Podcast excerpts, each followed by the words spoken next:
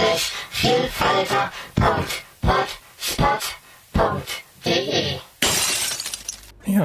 herzlich willkommen draußen an den Rundfunkempfangsgeräten und natürlich auch alle, die live über Internet auf www.rdl.de zugeschaltet sind. Herzlich willkommen zu einer neuen Ausgabe von Vielfalter Magazin gegen Monokultur. Heute am vierten Donnerstag des Monats um 16 Uhr. Heute ist der 24.09.2015. Und ja, in der vergangenen Sendung haben wir ein Stück angespielt, ein Stück von Revolte Springen, die freundliche Behörde. Und das konnten wir leider nicht ausspielen. Dafür hatte ich angekündigt, dass wir heute die komplette, also das komplette Stück anhören. Also viel Spaß mit der freundlichen Behörde und danach dann ähm, haben wir einen, äh, keinen Studiogast, sondern einen Telefongast, einen Buchautor und einiges an Musik.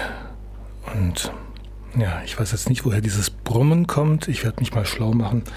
Erstmal Revolte springen und die freundliche Behörde.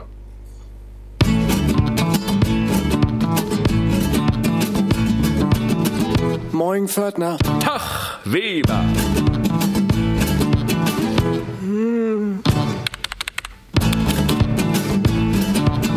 Ich bin der freundliche Herr von Ihrer Behörde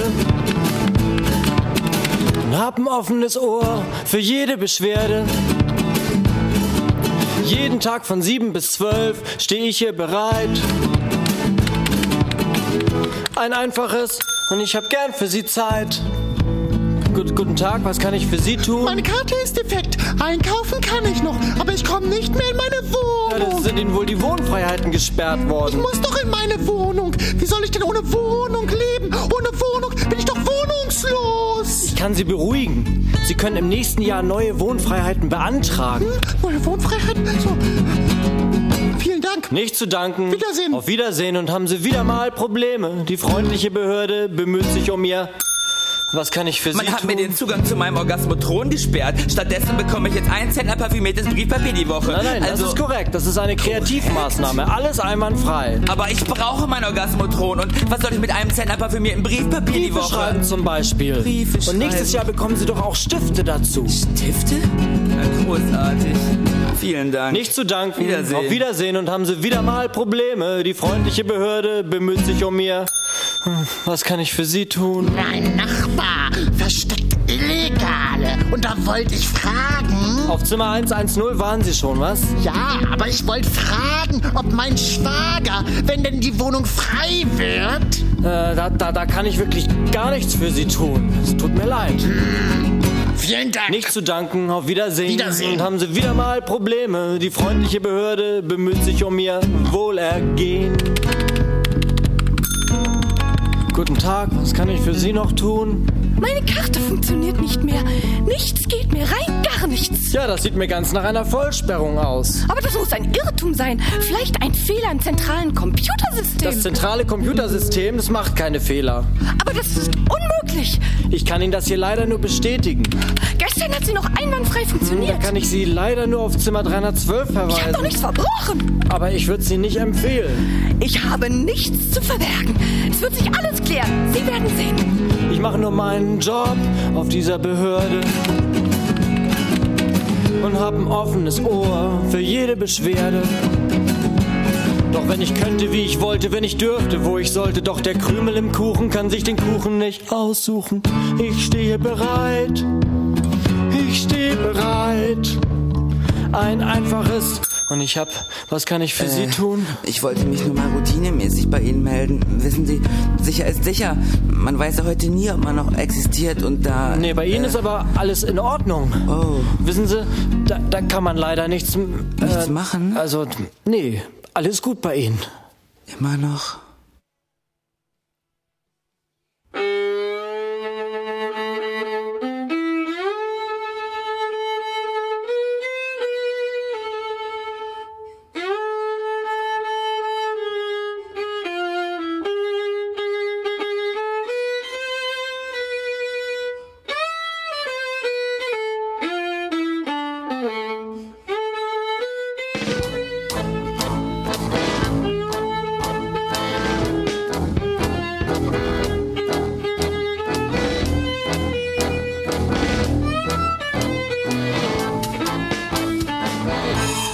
Es gibt hier viel Schönheit. Es gibt hier viel Glanz. Die Straßen sind sauber, soweit du sehen kannst. Es gibt hier viel Zauber und Kreativität. Zum Beispiel lächelt ein jeder im Fernsehgerät. Der Müllmann kommt täglich mittags um halb drei und zwischen den Apfeln sind Träume dabei. Eine Stadt wie viele, alles bebt und alles steht. Du bist von ihr umarmt oder niedergemäht. Ja, das ist nicht immer schön, doch zum Beklagen bleibt nicht Zeit. Denn letztendlich muss ja jede selber sehen, wo sie bleibt. Der Müllmann kommt täglich mittags um halb drei und zwischen den Apfeln sind Träume dabei. Ja, das ist nicht grad das Höchste.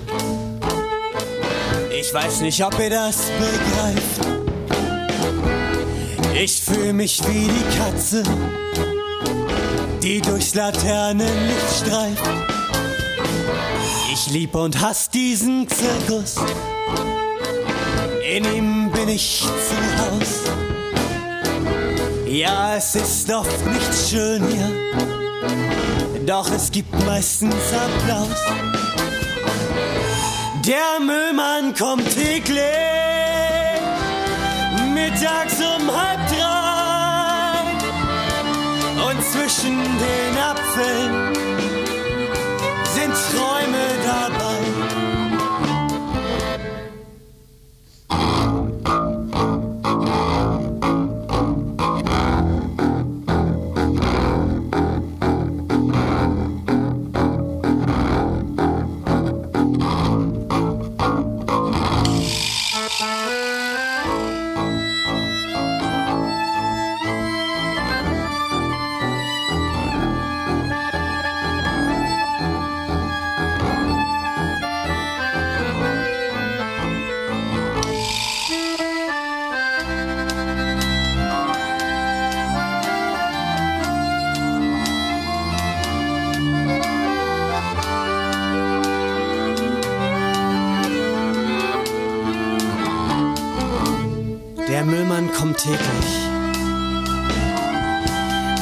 Mittags um halb drei.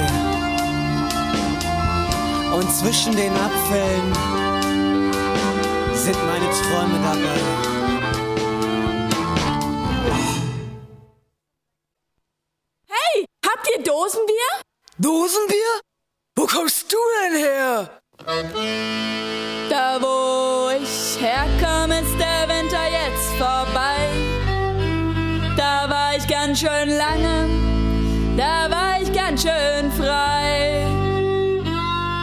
Die Morgensonne schien, morgens, mittags, abends und nachts. Da gab es keine Angst und nichts mehr zu verlieren. Es war Friede bei den Menschen und unter den Tieren. Ja, das war. Ja, das war nicht wirklich das Paradies. Das ist Musik aus dem Musical, aus dem Spektakel Freiheit satt aus dem Jahre 2003 von der bunt zusammengewürfelten oder zusammen sich gefunden habenden Gruppe Revolte Springen.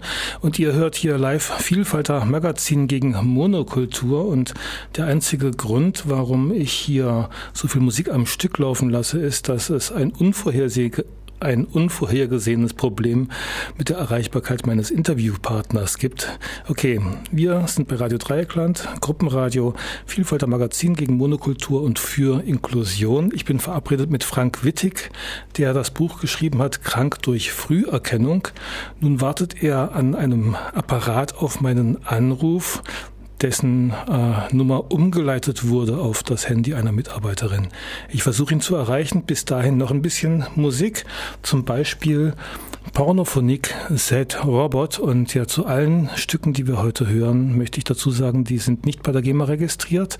Das heißt, auch diese Sendung wird im Anschluss nochmal zu hören sein oder runterzuladen sein auf der Internetseite www.rdl.de in der Mediathek. Jetzt hören wir Set Robot und ich versuche das irgendwie hinzubiegen, dass ich den Herrn Wittig erreiche.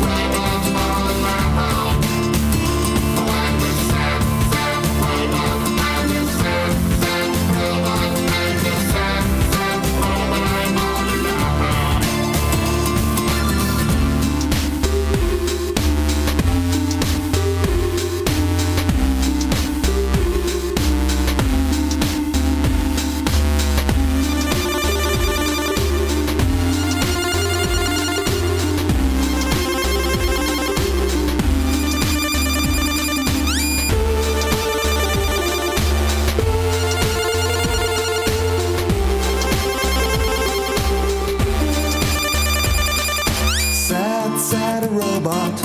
sad sat a robot. Sad, sad a robot all alone.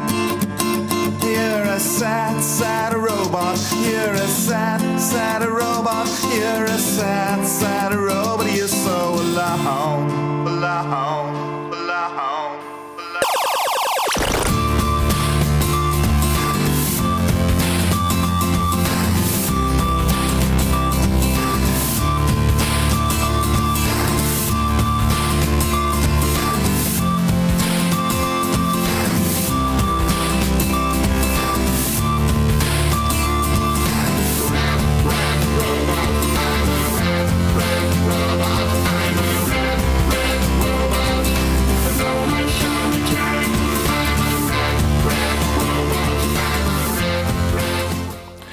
Okay, das, ja, die letzten 20 Sekunden sparen wir. Das waren Pornophonik mit Sad Robot aus unserem Archiv GEMA Freier Musik und ihr hört immer noch Radio Dreieckland. Und jetzt hat das auch geklappt. Frank Wittig ist jetzt in der Leitung. Hallo. Hallo. Ähm, genau, Frank Wittig, Journalist unter anderem. Äh, genau. Sie können sich einfach mal kurz selber vorstellen. Ähm, ich bin Journalist seit 19 Jahren hier beim Südwestrundfunk in der Abteilung Wissenschaft ähm, habe davor aber auch im Printbereich schon ähm, einige hundert Artikel geschrieben. Ich habe ähm, zwei Lehraufträge an deutschen Universitäten zum Thema Wissenschaftsjournalismus und ja, unter anderem ähm, bin ich seit einiger Zeit Buchautor und deshalb bin ich ja, glaube ich, bei Ihnen in der Sendung. Genau, also so, Sie haben äh, ja, als Übersetzer auch gearbeitet, haben von Gilbert Welch äh, die Diagnosefall übersetzt. Und da haben, muss ich leider intervenieren, dass das nicht so stehen bleibt. Ach stimmt, das, habe, ah, das, den Fehler habe ich schon mal gemacht. Nach genau. Deutschland kam, weil es mhm. sehr, sehr gut ist, ähm, aber übersetzt habe ich es nicht. Sie haben es nicht übersetzt, aber Sie haben ein Vorwort geschrieben und Sie haben ein Buch über die Medizinmafia geschrieben.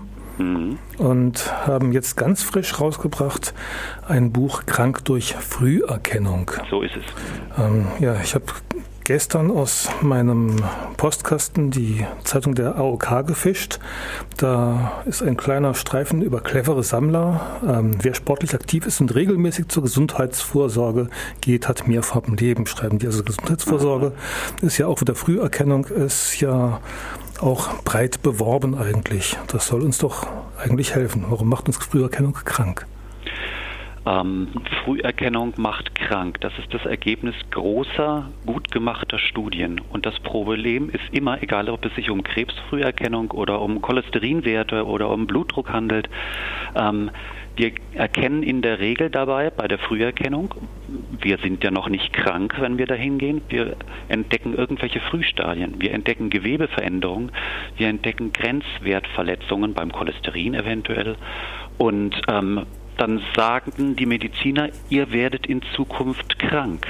Aber weder beim Cholesterin, wenn das über den Grenzwerten liegt, noch bei den allermeisten Krebsformen oder Gewebeveränderungen ist das eine sichere Diagnose, sondern nur ein relatives Risiko, was dort erkannt wird. Und die Leute, bei denen das tatsächlich später problematisch wird, werden wird, die profitieren von der Früherkennung. Aber sehr viel mehr in, bei allen Früherkennungsmaßnahmen werden unter die Kranken einsortiert, werden behandelt, obwohl das diese ähm, Abweichungen vom Ideal bei ihnen im ganzen Leben nie zu einem Problem geführt hätten. Das zeigen große Studien. Mhm. Und Ihr Buch ist voll mit Beispielen davon. Also Wahrscheinlich kann man noch verschiedene andere Früherkennungsgeschichten äh, ja, ähm, sehen, die nicht in dem Buch aufgeführt sind. Aber ja, ich kann vielleicht mal eine, eine Sache ähm, sagen, wo das auch ganz plastisch wird. Wir könnten in Deutschland gut eine ähm, Schilddrüsenkrebsfrüherkennung machen, eine Reihenuntersuchung, ein Screening. Das wäre sehr erfolgreich, weil wir würden bei 30 Prozent der Erwachsenen die Möglichkeit haben, Schilddrüsentumoren zu entdecken. Ja, das sind Gewebeveränderungen, die sind verdächtig. Wenn ich zur Früherkennung gehe, dann habe ich dann auch Angst, wenn ich die sehe. Und ich kenne Leute, die das gemacht haben und die haben dann eine Radiojodtherapie bekommen. Tatsächlich sterben aber nur ein paar hundert Leute an Schilddrüsenkrebs in Deutschland jedes Jahr. Aber bei Millionen von Leuten kann ich das finden und könnte ich dann anfangen zu operieren. Das ist immer die Frage, wie ist das Verhältnis von Nutzen von dem möglichen Benefit und von dem Schaden, den ich durch die Früherkennung bekomme. Und hier beim Schilddrüsenkrebs ist es klar, man kann nicht Millionen von Leuten zu Kranken machen, wenn nur, sage ich jetzt mal in Anführungszeichen, ein paar hundert sterben. Das steht in keinem Verhältnis. Und dieses Nutzen-Schadens-Verhältnis, darüber wird zu wenig gesprochen. Die Leute, die einem diese Früherkennungsuntersuchungen verkaufen, sage ich mal, die erzählen immer nur was von dem Nutzen aber sie verschweigen, dass auch immer es zu sogenannten Überdiagnosen und Übertherapien kommt. Das heißt, Leute werden unter die Kranken einsortiert und sie werden behandelt, zum Teil bis hin zur Bestrahlung, Operation, Chemo, obwohl sie mit dieser, ähm, mit dieser Diagnose überhaupt nie ein Problem gehabt hätten. Mhm. Ein sehr ja, schon seit langem diskutiertes Beispiel ist ja die Brustkrebsvorsorge. Und wenn ich mir da lese, dass dann eine von 2000 Frauen ähm, ja. vielleicht gerettet werden kann? Äh, Nicht vielleicht. Das ist dann das statistische Ergebnis einer großen Studie, einer Meta-Analyse. Die waren, diese Studien, das waren gut gemachte Studien. Ähm, das heißt, wir hatten immer ähm, eine Gruppe von Frauen, die gingen zehn Jahre zur Früherkennung und eine Gruppe, die gingen nicht zur Früherkennung und ähm, daran waren insgesamt 600.000 Teilnehmerinnen beteiligt. Und das Ergebnis ist so, wie Sie sagen. Von 2000 Frauen, die zehn Jahre dorthin gehen, überlebte in der Screening-Gruppe eine mehr als in der Kontrollgruppe. Aber die Gefahr, dass eine Frau, die eben regelmäßig zur Früherkennung ging, unnötigerweise auf Krebs ähm, behandelt, diagnostiziert und behandelt wird. Ähm, von diesen 2000 Frauen waren das fünf bis zehn Frauen, die unnötigerweise gegen Krebs behandelt wurden. Mhm. Also und ich, ich kann, da vielleicht noch, ich kann da vielleicht noch eine schöne ähm, Anekdote erzählen, mhm. die zeigt, ähm, wie die Mediziner damit umgehen. Ich war, ich habe auch eine TV-Dokumentation äh, mit dem gleichen Thema gemacht, krank durch Früherkennung für den SWR und bei den Recherchearbeiten war ich in, ich sag mal, einem Mammografiezentrum, in einem Screeningzentrum in einer deutschen Landeshauptstadt und habe mich mit der Leiterin unterhalten, zwei Stunden lang. Einmal hat sie in einem Nebensatz gesagt, dass es sie ärgere, dass Gynäkologen immer mehr Frauen rieten, nicht zum Mama-Screening zu gehen. Ich habe mich ein bisschen dumm gestellt und habe gesagt, ja wieso, was kann man sich da für Gründe überlegen? Und dann sagt diese Radiologin, die dieses Zentrum leitete, mit Brustkrebs-Screening das Geld verdient, ja, die sagte zu mir, zu dem Journalisten, der zu ihr kam, um sich zu informieren, sie könnte sich das auch nicht vorstellen. Höchstens könnte sie sich vorstellen, dass die Gynäkologen Angst haben, dass die Radiologen ihnen die Patientinnen wegnehmen. Das ist grotesk. Ja? Ich muss das als eine Lüge bezeichnen, weil diese Frau wusste ganz sicher, dass dieses Thema seit mindestens 15 Jahren höflich ausgedrückt kontrovers diskutiert wird, dass es Gegenargumente noch und noch gibt gegen das Mama-Screening und sie hat mich einfach belogen und sie hat gesagt, sie könnte sich da keinen vernünftigen Grund vorstellen. Wenn diese Frau mich, mich den Journalisten, der zu ihr kommt, um sich zu ähm, informieren, so hinters Licht führt, dann frage ich mich, ja, wie gehen die Radiologen mit den Frauen um, die kritische Fragen stellen? Das ist einfach nicht fair. Man muss den Leuten eine Chance geben, eine gut informierte Entscheidung zu treffen, indem man die Karten auf den Tisch legt. Wie sind die Chancen davon zu profitieren und wie groß ist das Risiko, dass ich von so einer Maßnahme Schaden erleide? Und das wird nicht gemacht oder zu wenig. Ich meine, es gibt ja ganz deutlich äh, bestimmte Gruppen, die davon profitieren, die eben daran verdienen, dass solche Untersuchungen gemacht werden oder dass dann aufgrund von ähm, erkannten Grenzwerten, Grenzwertüberschreitungen äh, Arzneimittel verkauft werden. Ja, Klar, natürlich, das sind Gerätehersteller, das sind ähm, Hersteller von Chemotherapeutika, das ist die pharmazeutische Industrie insgesamt. Und so sind ja auch Grenzwerte ständig weiter abgesenkt worden. Ich sag mal, in den USA sind viele Sachen transparenter, an viele Zahlen kommt man da leichter ran. Die letzte Absenkung des Cholesteringrenzwertes hat in den USA über Nacht 40 Millionen neue Kunden für die Pharmaindustrie geschaffen. 40 Millionen neue Patienten waren hinzugekommen, weil man den Grenzwert abgesenkt hatte. Und das ist in vielen Bereichen so. In der, in der Mammographie ist es so, dass die Röntgengeräte immer, immer empfindlicher werden, immer kleinere Gewebeveränderungen entdecken können, immer mehr potenzielle Krebskandidatinnen entdecken. Und so geht die Zahl der diagnostizierten Fälle überall nach oben. Aber das Interessante ist, bei der Mortalität, also bei der Sterblichkeit, tut sich fast nichts. Und das ist ja auch das Ergebnis dieser Studie, die wir gesagt ähm, schon vorhin angesprochen hatten.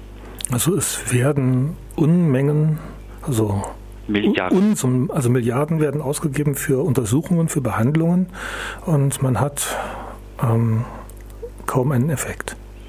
So ist es. Man, ähm, man es reicht, also diese, diese, diese schwache Nutzenbilanz der Früherkennungsmaßnahmen, die zeigt, dass man eben zum Beispiel beim Krebs auch noch eingreifen kann, wenn der tatsächlich also Symptome macht, wenn man den wirklich entdeckt, also ertastet oder irgendwie ähm, ein Druckgefühl hat oder Schmerzen oder was auch immer, weil dieses Mantra nur früh erkannt ist ja zu heilen oder je früher erkannt, desto besser, was sehr, sehr plausibel erscheint, das ähm, ist zum größten Teil, trifft das einfach nicht die Tatsachen. Beim Krebs ist es vielmehr so, dass, ich, ich sage es jetzt mal ein bisschen vereinfacht, der böse Krebs, den kann man nicht heilen, auch wenn man ihn früh erkennt. Der Krebs, den man therapieren kann, den kann man therapieren, auch wenn man ihn ein bisschen später erkennt. Und dann gibt es noch viele Gewebeveränderungen, die werden überhaupt nie zu einem Problem. Im Leben fallen die überhaupt gar nicht auf. Und die zu behandeln, das ist eben überflüssig und schädlich. Ich habe es also, glaube ich, mit dem Beispiel vom Schilddrüsenkrebs deutlich gemacht. Tumor, eine Gewebeveränderung ist nicht immer gleich der Killer, ähm, so wie man uns das verkauft. Mhm. Also ich erinnere mich an die 80er Jahre, als die Kampagne mit dem Hauptkrebs losging. Mhm. Also das war ja auch lange eingefädelt. Jetzt haben wir ja ein flächendeckendes Hautkrebs, äh, Hautkrebs-Screening oder mhm. Untersuchungen von Hausärzten. Ich meine, ich bin jetzt auch schon weit über 35. Mir wurden auch alle Leberflecke angeschaut. Ähm, warum soll das nicht gut sein? Weil auch hier unglaublich viele Überdiagnosen stattfinden also das heißt, zur Sicherheit der, der Hautarzt oder viele Hausärzte machen es ja auch, die, das hat eine Studie gezeigt, sehr schlecht ausgebildet sind, sehr viele Fehler machen in der Diagnose, weil da eben oft zur Sicherheit dann was wegoperiert wird, äh, was gar kein Problem gemacht hätte. Nun ist das beim, bei der Haut nicht so schlimm, das ist eine kleine Operation. Nur auch hier, es gibt keine Studien, die zeigen, dass man damit die Mortalität günstig beeinflussen könnte. Wir sind ähm, oder sagen wir es andersrum, Australien hat eine viermal so hohe Hautkrebsrate wie wir.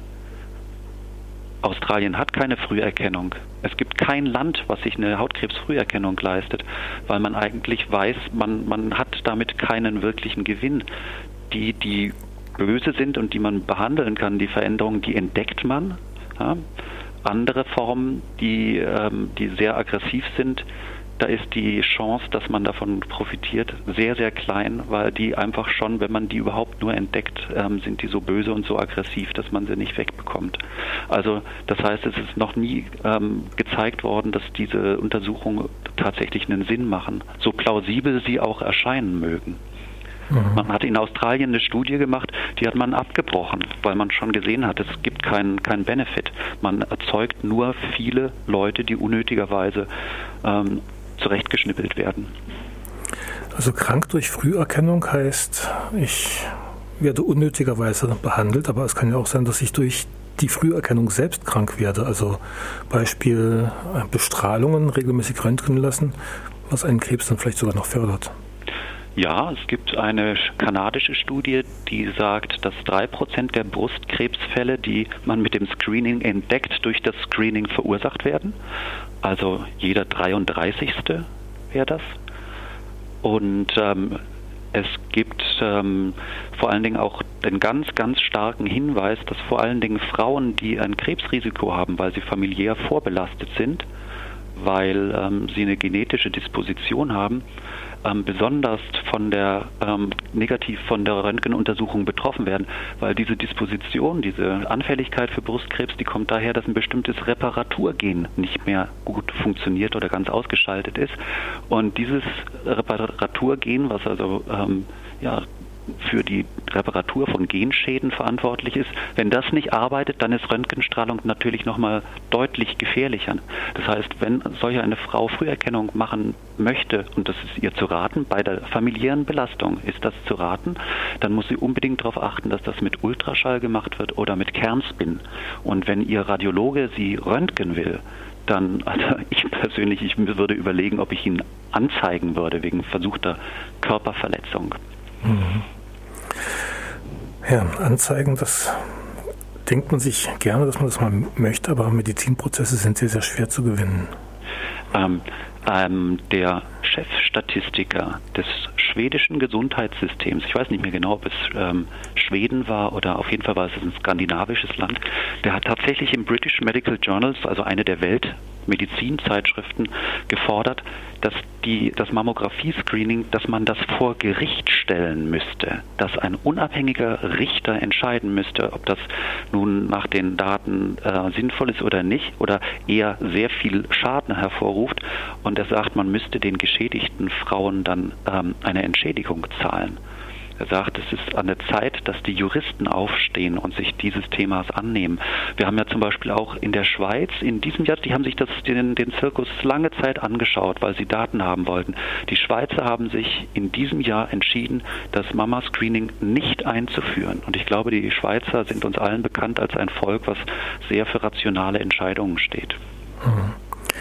Hier in Deutschland haben wir ja einen regelrechten Früherkennungswahn, wenn ich mal das so sagen möchte. Ja, wir haben überhaupt einen Medizinwahn. Wir sind Weltmeister im zum Arzt gehen. Das ist also wirklich ungesund.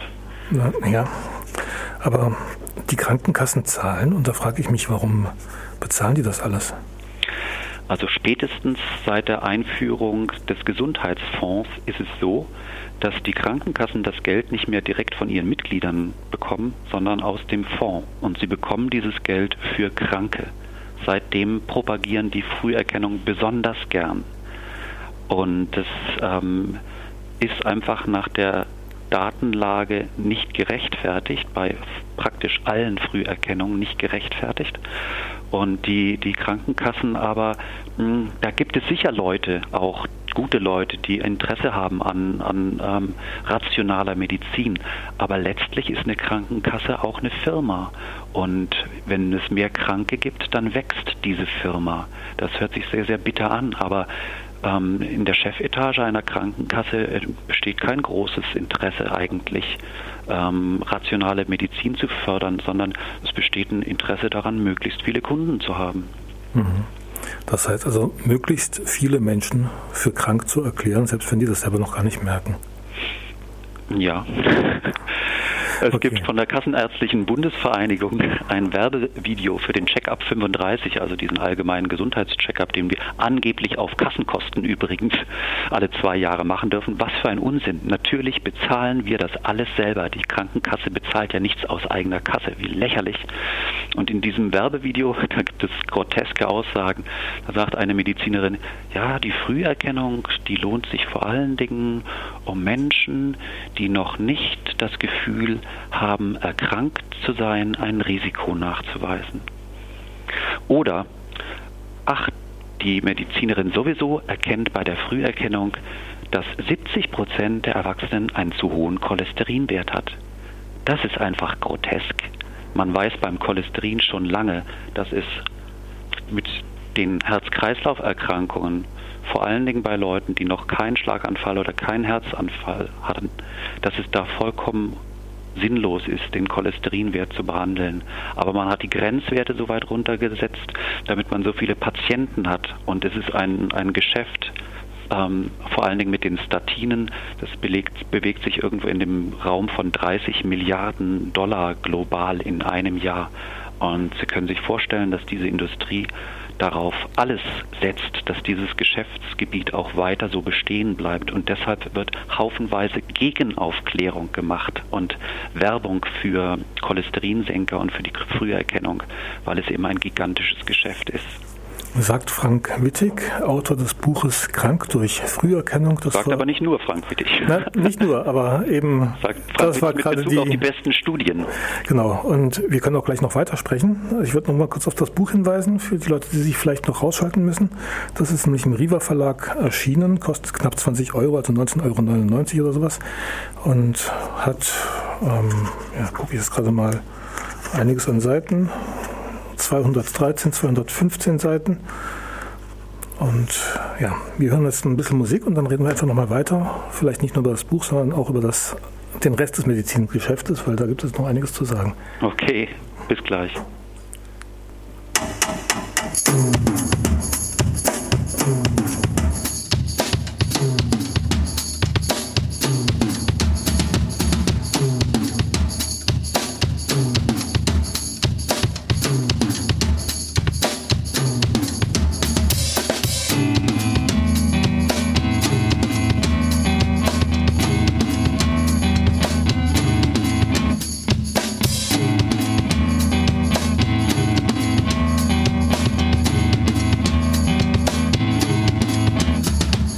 give me some music I can cry to. Give me a reason to die for. Give me some music I can cry to. Give me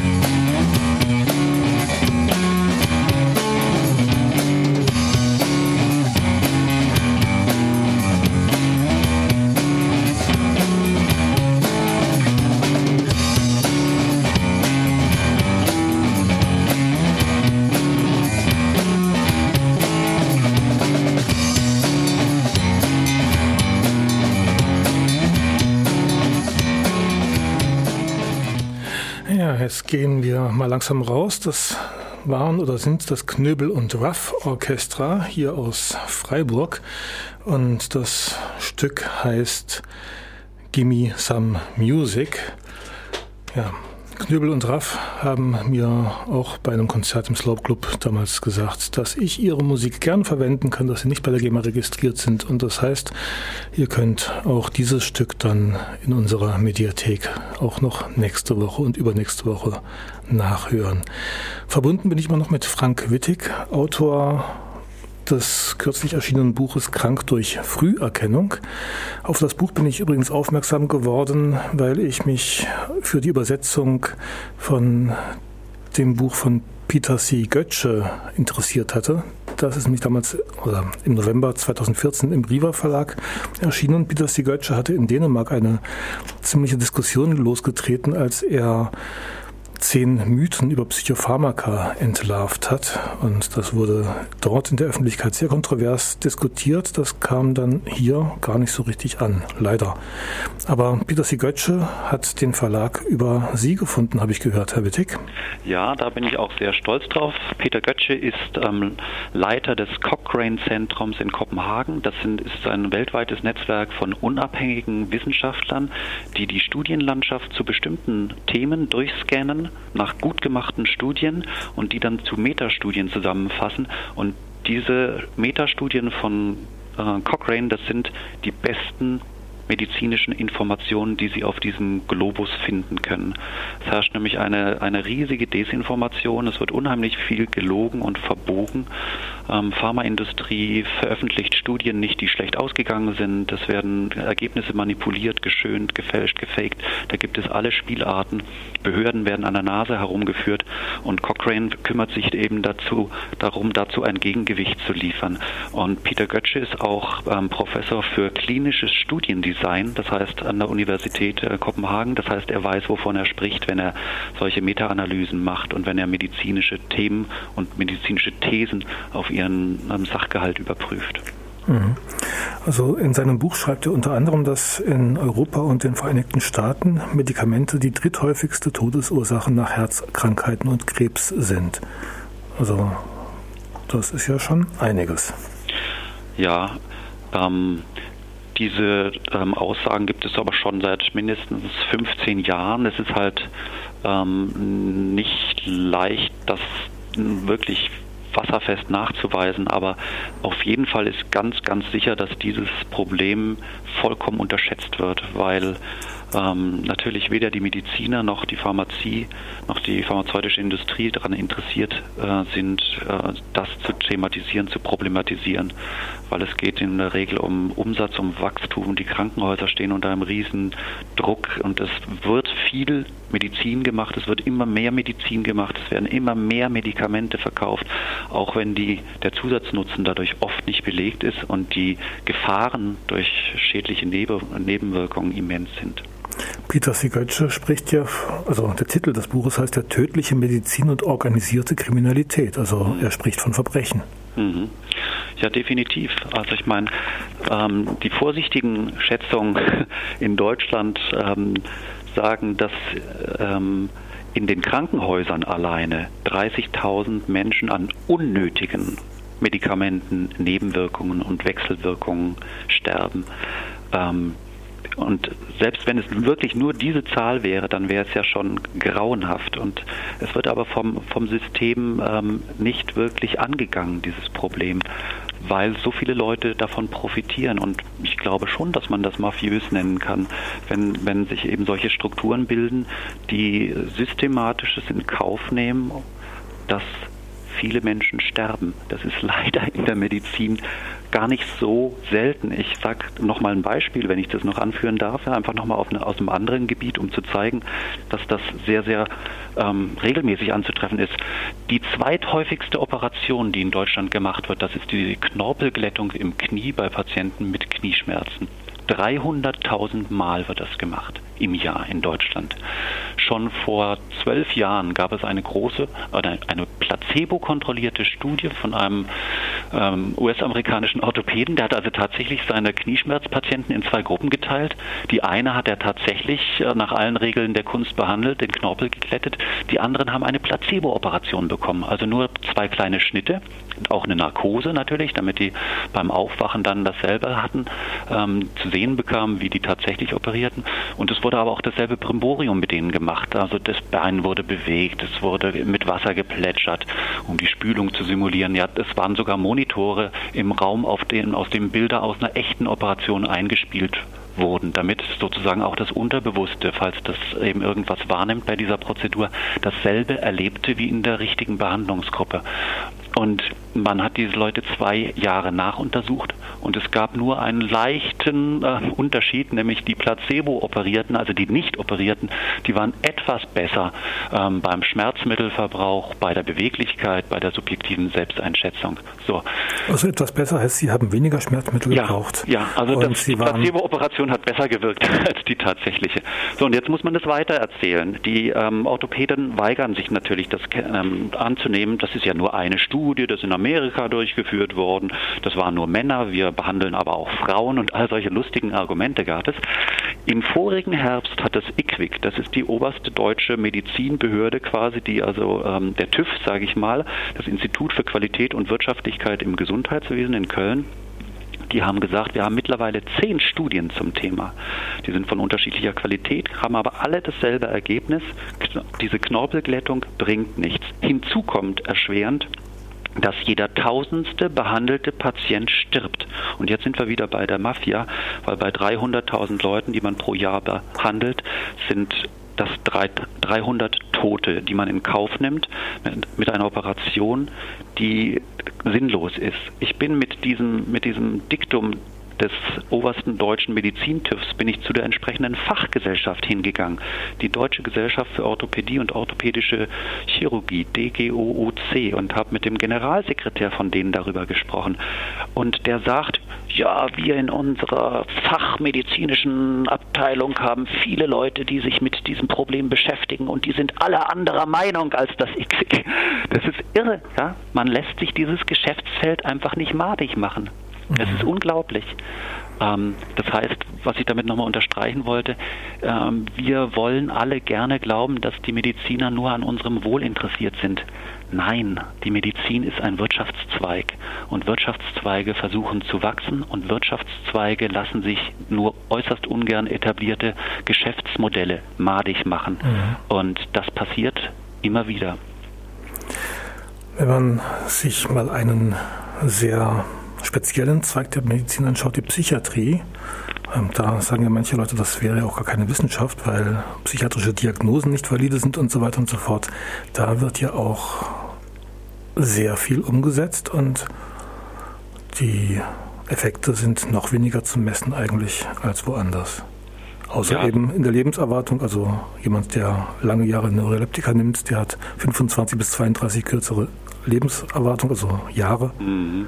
Und ja, Peter Sigötsch hat ein dickes Kapitel in seinem Buch Die Psychiatrie, das Paradies der Pharmaindustrie. Mhm. Und ich habe hier noch ein anderes Buch, das jetzt bei Pipa erschienen ist, 2015, Big Pharma. Auch da finden wir reihenweise ähm, Hinweise auf mhm. Psychopharmaka, also Neuroleptika, Antidepressiva. Und auch da wurden, wie schon erzählt, Studien ähm, einfach unter den Tisch fallen lassen. Ja. Erkenntnisse über Selbstmorde durch SSRI ja. wurden unter den Tisch fallen lassen.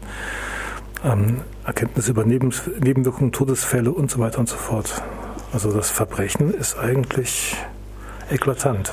Es gibt noch ein anderes sehr schönes Buch ähm, zu diesem Thema und zwar ist das von einem äh, Manager von Eli Lilly. Die sind ganz stark im Pharma-Geschäft, ähm, im, im Psychopharma-Geschäft drin und er war dort ähm, zum Schluss in leitender Position und hat mitbekommen, wie, mit welchen Methoden diese ähm, Psychopharmaka in den Markt gedrückt worden sind, wie Nebenwirkungen wie Selbstmord, Sie haben es angedeutet, in den Studien verheimlicht wurden, ähm, wie Behörden bestochen worden sind und ähm, dieses Buch, wie gesagt, Nebenwirkung Tod, das ist seit vielen Jahren auf dem Markt und äh, es geht um die Firma Eli Lilly und ich sage mal, wenn das Unsinn wäre, was der dort geschrieben hat, dann hätten sie ihn schon längst vor Gericht gezogen und dieses Buch wäre nicht mehr auf dem Markt. Mhm. Aber er beschreibt dort einfach die Sachen, die er, die er erlebt hat und ähm, das ist auch sehr instruktiv. Mhm. Eli Lilly musste ja in den Vereinigten Staaten auch massive Zahlungen leisten, weil das Medikament Ciprexa, das von denen lange gehypt wurde, eben auch Diabetes äh, mhm. hervorruft. Aber Ila Lilly ist gleichzeitig auch wieder einer der Marktführer bei den Diabetes-Medikamenten. Also man kann da auf der Internetseite Werbefilmchen sehen, wie man äh, mit neuen teuren Medikamenten der Diabetes Herr wird.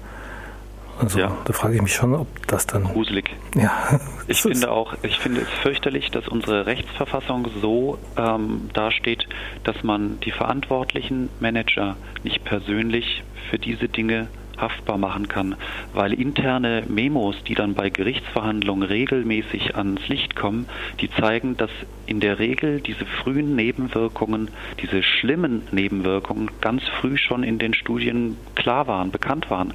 Aber man wollte sich das Geschäft nicht vermiesen lassen. Aber diese Menschen, die dann den Mitarbeitern Memos schreiben, dass davon auf keinen Fall etwas an die Außenwelt dringen darf von diesen Informationen, die nehmen bewusst den Tod von zum Teil Tausenden von Menschen in Kauf. Und das finde ich unglaublich, dass das nicht geahndet wird. Es wird dann immer, dann gibt es einen, einen ähm, das Pharmaunternehmen wird sozusagen als juristische ähm, Person herangezogen und dann gibt es in der Regel auch gar kein Gerichtsverfahren, sondern ähm, die Firmen schaffen es immer wieder, dass es zum Vergleich kommt. Die bezahlen dann ein paar Milliarden Euro. Zum Teil ist das, sind es wirklich diese Summen an Geschädigte, aber die haben in der Zeit, in der das Medikament auf dem Markt war und wo sie immer wieder die schädlichen Nebenwirkungen dementiert haben, wo sie Wissenschaftler eingeschüchtert haben, die dagegen aufgestanden sind. In dieser Zeit haben sie schon so viel Geld damit verdient, dass sie diese Milliardenstrafen einfach zahlen können. Das Ganze rechnet sich trotzdem für sie. Mhm. Und ich, man muss unbedingt an die Verantwortlichen ähm, in den Unternehmen heran und muss die ähm, ja, ins Gefängnis stecken. Mhm. Und man müsste eigentlich auch mal an die Ärzteschaft ran, dass die dieses Zeugs nicht mehr so un bedenklich verschreiben. Aber die ja. verdienen ja mit, oder? Ja, ähm, die Ärzte sind meistens nur Transmissionsriemen der Industrie und die deutschen Ärzte haben leider keine Lust auf eine kritische Fortbildung oder kritisches Informationsmaterial. Die gehen, die müssen ja, wenn sie eine Kassenzulassung haben, regelmäßig Fortbildungen nachweisen. Neun von zehn dieser Fortbildungen sind aber von der Industrie organisiert und es sind oft nichts anderes als Werbemaßnahmen für neue Medikamente. Es ist einfach grotesk, wie das bei uns organisiert ist, dass die Landesärztekammern diese, diese Sachen überhaupt zulassen. Mhm. Die Industrie müsste einen Fonds haben und aus ihren Gewinnen ähm, Gelder abzweigen, damit diese Fortbildung dann unabhängig von unabhängigen Institutionen ähm, durchgeführt werden könnte. Aber wir haben 350.000 Ärzte in Deutschland und wir haben zum Beispiel ein wunderbares, ein sehr intelligentes, werbefreies, kritisches Arzneimagazin. Das ist das Arzneitelegramm. Und dieses Arzneitelegramm, was in Berlin herausgegeben wird, wo neue Medikamente, die neu auf den Markt kommen, kritisch untersucht werden, wo die Studien wirklich abgeklopft werden, ähm, was ist hier gut, was ist wirklich bewiesen und wie steht das in Relation zu dem, was die Firmen behaupten. Dieses Arzneitelegramm hat, ich glaube nicht, 22.000 äh, Abonnenten oder sowas von 350.000 Ärzten. Da zeigt sich, wie viele Ärzten ähm, und ähm, es kommen auch noch ein paar kritische Apotheker dazu, die das eventuell abonnieren. Aber da zeigt es sich, ähm, wie sehr die deutschen Ärzte nicht bereit sind, sich kritisch mit dieser Medizin auseinanderzusetzen, die sie an ihre Kunden bringen. Das ist auch ziemlich schlimm, ehrlich gesagt. Aber das hat natürlich auch was mit dem Studium zu tun. Den Medizinern wird im Studium die Festplatte formatiert und es wird ein Betriebssystem aufgespielt, was zur Hälfte von der Industrie entwickelt worden ist. Und ähm, da ist eine kritische Reflexion des eigenen Tuns zunächst mal gar nicht vorgesehen. Es werden ja in dieses Studien, Studium auch nur die Leute reingelassen, die einen extrem guten Numerus Clausus haben, also Leute, die schon bewiesen haben, dass sie auf ähm, sag ich mal, schulische Indoktrination sehr gut ansprechen. Ja, kann man so sagen, ja. Also die fleißig sind, die fleißig sind und viel lernen und ähm, dem System optimal äh, sich anpassen können. Und wenn man sich dann umschaut, welche Motivation die Leute treibt, dann ist es ja meistens das erwartete gute Einkommen. ich muss sagen, oft. von den Klassenkameraden von mir, von denen ich weiß oder damals wusste, dass sie Mediziner werden wollten, ähm, die haben das offen zugegeben, dass sie gerne viel Geld verdienen. Ja, und das waren, wenn ich mich recht entsinne, auch wirklich nicht die Leute, die durch eine besonders humanitäre Ausrichtung aufgefallen sind. Ähm, wobei man das sicher nicht ähm, beileibe nicht für alle Ärzte sagen kann. Ich denke, dass es viele auch sind, die gerne helfen wollen, die das Gefühl lieben, ähm, andere Menschen zu unterstützen oder ihnen was Gutes zu tun. Aber ähm, dazu gehört auch, dass man sich kritisch mit dem eigenen Tun auseinandersetzt. Und das tun eben die aller, allerwenigsten der Ärzte. Mhm. Okay. Mit Blick auf die Uhr, wir könnten jetzt noch ziemlich lange weitersprechen. Ganz sicher. Ähm, wir können das vielleicht auch an einer anderen Stelle nochmal fortsetzen, das Gespräch. Ich Gerne. möchte nochmal auf ähm, das Buch von Ihnen hinweisen. Also Frank Wittig, Krank durch Früherkennung, erschienen im Riva Verlag, kostet 19,99 Euro. Dann hatten wir hier erwähnt das Buch von Peter Sigötsche, ebenfalls im Riva Verlag, Tödliche Medizin und organisierte Kriminalität, wie die Pharmaindustrie das Gesundheitswesen korrumpiert. Da habe ich den Preis jetzt gerade nicht griffbereit. Das ich glaube 24 Euro. 24 Euro irgendwas. Also so. ziemlich dick. Ja, ziemlich umfangreich. Also da sind wir schon bei über 500 Seiten, 512 Seiten, um das genauer zu sagen. Und ähnlich dick ist das Buch Big Pharma, das bei Piper erschienen ist, herausgegeben von Mikkel Borch Jakobsen. Wahrscheinlich spreche ich das falsch aus, aus dem Französischen übersetzt. Erschienen auch vor kurzem, also 2015 und das hat 480 Seiten und kostet 25, nee, auch 24,99 Euro, also um die 25 Euro. Ja. Ansonsten, also Big Pharma, tödliche Medizin und organisierte Kriminalität oder krank durch Früherkennung. Ähm, Nebenwirkung Tod war das Buch, was Sie erwähnt haben. Es gibt noch andere Bücher, die sich damit beschäftigen. Und jetzt mal zum Schluss, warum ähm, ist dieses weit verbreitete Allgemeinwissen inzwischen schon fast, warum trägt das keine Früchte? Also warum macht die Politik nichts? Sind wir wirklich eine Lobbykratie? Ähm, ja, es ist bei uns so ähm, geregelt, dass die Medizin sich sozusagen selbst verwaltet. Und das ist auch das große Problem. Das ist zutiefst undemokratisch. Ja, wir haben in der Demokratie normalerweise Gewaltenteilung. Wir haben die Legislative, die Jurisdiktion, die Exekutive, also die Gesetzgebung, dann den Richterspruch und dann die, die Exekutive Polizeigewalt. Ähm, das sind alles Behörden, die sind voneinander getrennt. In der Medizin ist das alles in einer Hand. Das heißt, die Leute, die, die Fachgesellschaft, die sich die Richtlinien gibt, die gesagt haben, ähm, was ist krank und was muss gemacht werden, welche Medikamente.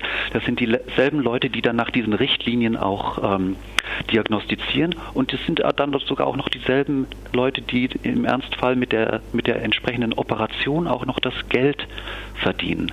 Das heißt, ähm, im Volksmund heißt das, der Bock ist der Gärtner. Und das besonders Schlimme und das, was die Verhältnisse wirklich zementiert ist, der Bock sitzt bei uns auch noch bei der Industrie auf dem Schoß. Das heißt vor allen Dingen die Großkopferten, ja, die Experten, die Cracks, das sind die, die natürlich selbstredend, ja, die tollen Kontakte zur Industrie haben. Und diese, diese ähm, Verbindung, das ist sehr, sehr ungut und diese Verbindung ist aber so mächtig und dabei geht es um so viel Geld und Pharmaindustrie droht Politikern, wir gehen weg in andere Länder, wenn ihr uns stärker reglementiert oder so. Da ist die Macht so groß, dass die Politik ähm, sich bisher da nicht dran traut. Was können wir tun als Konsumenten, als Patienten? Wir müssen uns gut, ähm, wir müssen uns gut informieren. Ja? Dazu dienen die Bücher, die Sie ähm, genannt haben, über die wir gesprochen haben. Wir müssen vor allen Dingen aufpassen, dass wir nicht der, der permanenten Gegenaufklärung der anderen Seite unterliegen. Ja? Ständig werden wir zur Früherkennung aufgefordert, ständig werden irgendwelche angeblichen Gesundheitsprobleme groß gemacht, ähm, die das gar nicht sind. Ähm, und dann würde ich jetzt persönlich auch als Autor des Buchs Krank durch Früherkennung sagen, man sollte sich nicht in die Nähe eines Arztes begeben, wenn man gesund ist. Ja, okay, gutes Schlusswort. Passt auf, nehmt keine Medikamente, geht nicht zum Arzt, so außer wenn es sein muss. Es gibt ja sinnvolle Medizin, aber gerade Früherkennungsmedizin ist in aller Regel nicht sinnvoll. Das haben riesige Studien für praktisch alle Bereiche gezeigt. Herzlichen Dank nach Mainz und Gerne. wir machen jetzt hier auch schon langsam wieder Schluss. Danach ja, könnt ihr am ersten Montag, also das wird der 5. Oktober sein, um 20 Uhr diese Sendung nochmal in der Wiederholung hören. Und am 4. Donnerstag im Oktober gibt es eine neue Ausgabe von Vielfalter Magazin gegen Monokultur und für Inklusion. Das wird der Donnerstag, der 22. Oktober sein. Wir haben fünf Donnerstage, also am 29. gibt es dann gleich nochmal eine Ausgabe. Okay, Am Mikrofon war Mirko Allerstärk-Brahms. Ihr hört immer noch Radio Dreieckland auf der 102,3 Megahertz im Livestream auf www.rdl.de slash live und in Kontakt kommen könnt ihr hier per E-Mail an über vielfalter.rdl.de, über Schneckenpost Vielfalter CO Radio Dreieckland Adlerstraße 12 79098 Freiburg. Und wenn ihr persönlich was auf den Anrufbeantworter sprechen wollt, dann könnt ihr die 0761 384 8380 wählen. Nochmal 0761 384 8380. Und wenn ihr der Veröffentlichung zustimmt, dann sagt ihr das bitte vorher und nachher, was so gesendet werden darf, wie ihr das sprecht. Okay, ich verabschiede mich. Tschüss und bis bald.